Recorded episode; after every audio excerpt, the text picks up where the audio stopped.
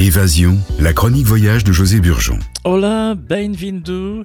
Nous sommes toujours à Madère et on poursuit notre escapade de ce jardin de l'Atlantique, de cette perle de l'Atlantique qui est Madère. On connaît bien sûr le vin liquoreux de Madère, produit depuis le XVIIe siècle, qui se décline en quatre variétés le cercial sec, le verdelho demi-sec, le boal demi-doux et le malvoisie très doux.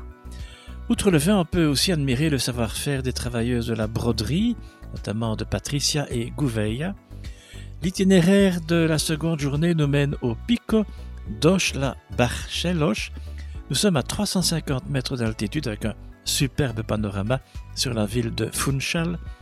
Je vous conseille aussi d'aller voir l'église de Monte, qui héberge le monument funéraire de Charles Ier, un des derniers empereurs d'Autriche de la dynastie des Habsbourg.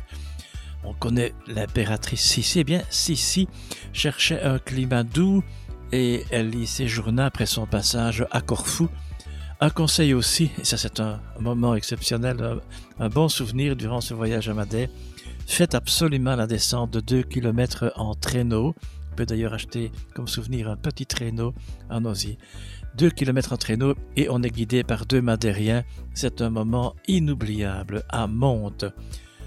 en compagnie de Carlos, toujours, nous effectuons le tour de l'Est avec Camacha. Camacha, c'est le centre de la vannerie. Vous avez également Santana. Santana, c'est un charmant petit village de la côte nord-est qui possède 200 chaumières à toit de chaume triangulaire. Vous avez une autre excursion également avec euh, le Tour de l'Ouest qui propose d'abord Camara de Lobouche, la chambre des loups si on traduit en français. Camara de Lobouche, un village aussi très pittoresque avec son petit port de pêche, son église et ses maisons blanches. Alors un endroit que j'aime beaucoup, mais attention pour les personnes qui souffrent du vertige comme moi, nous sommes à Cabo da Guirao, Cabo da Guirao qui possède la plus haute falaise d'Europe, 580 mètres, et la seconde du monde. Et à un certain endroit, eh bien, vous avez comme euh, une petite plateforme en verre et on peut voir alors la, plage. Bon, pour ceux, qui veulent naturellement, c'est un endroit merveilleux. Cabo da Guirao. Porto Moniche, fantastique également. Porto Moniche dans, dans le nord, avec ses étranges bassins naturels de roches volcaniques. Et Porto Moniche se présente comme un lieu très très agréable pour le déjeuner et la prise de beaux clichés naturellement. Le plat national, on peut le déguster là-bas, Porto Moniche notamment. Le plat national madérien, c'est Ishpada Preta, accompagné d'une banane frite et du milio frito. Ce sont des cubes de maïs frit, c'est très bon. Et selon poisson, donc Ishpada Preta, selon poisson plat, argenté et pêché à la main. Muito bon, très bon. Bon proveito, bon appétit et boa vista, quelle belle vue. Mon hôtel de séjour était le Rio Palace Madeira, 4 étoiles, à conseiller pour l'accueil agréable de tout le personnel.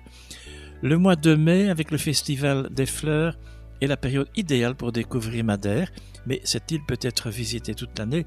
J'étais en hiver, il faisait très bon.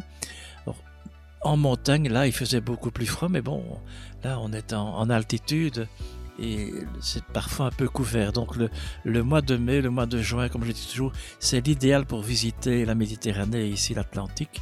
Mais on peut visiter Madère vraiment toute l'année. Bon voyage, bon voyage et l'adresse euh, utile, eh bien, euh, sur Internet on trouve tout bien sûr, mais luxertour.lu et agence de voyage agréée. À bientôt. Obrigado, merci.